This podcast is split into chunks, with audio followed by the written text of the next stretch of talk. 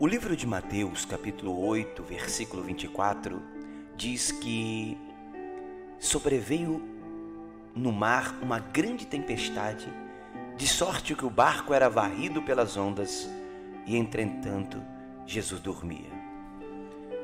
Depois de, de um dia ensinando multidões, Jesus entrou no barco com seus discípulos e lhe disse: Passemos para outra margem. Enquanto o barco deslizava sobre as águas do mar da Galileia, Jesus dormia na parte traseira do barco. E de repente, surgiu uma terrível tempestade. Os discípulos ficaram apavorados porque o barco ele estava quase afundando.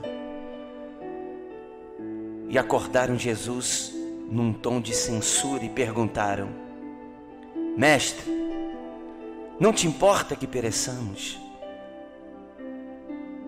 As tempestades da vida são inevitáveis, meu irmão, minha irmã. Inesperadas e às vezes cruéis. Mas também são pedagógicas. Elas nos ensinam. E também não vêm para nos destruir, mas para nos fortalecer.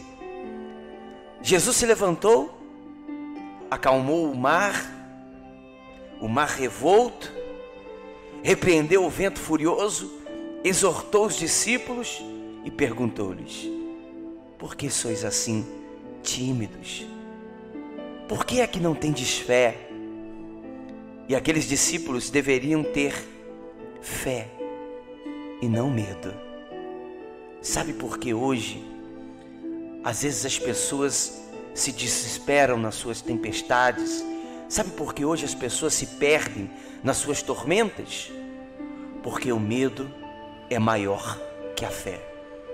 O medo, ele te paralisa. O medo faz você esquecer que Jesus está no barco, que você tem um Deus grande na sua vida. O medo, quando é maior que a fé, faz com que sejamos vencidos pelas tempestades da vida. Sabe? Aqueles discípulos, eles deveriam ter tido fé e não medo. Sabe por quê? Porque nós temos a promessa de Jesus. Nós temos a presença de Jesus. Temos a paz de Jesus. E temos o poder de Jesus.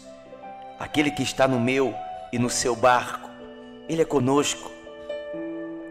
Ele é conosco e o vento obedece a sua voz, os mares lhe obedecem. E sabe, você não precisa ter medo das suas tempestades. Você não precisa ter medo dos seus problemas. Você não precisa ter medo do que você está enfrentando. Sabe esse momento, exatamente agora que você está me ouvindo? Você não precisa ter medo disso, porque você tem um Deus poderoso, um Deus que repreende os ventos, os mares. Você tem um Deus que pode mudar tudo. Você não precisa ter medo. Você precisa ter fé, confiança. Fé é você acreditar que os seus olhos ainda não viram, mas lá dentro de você há uma certeza profunda de que já aconteceu. Acredite, por mais vendavais que você esteja passando, há um Jesus vivo, há um Deus vivo no barco, repreendendo seus ventos. Que Deus te abençoe. E se você gostou, compartilhe e me ajude a repreender os ventos de vidas que ainda não conhecem a Jesus. Que Deus te abençoe.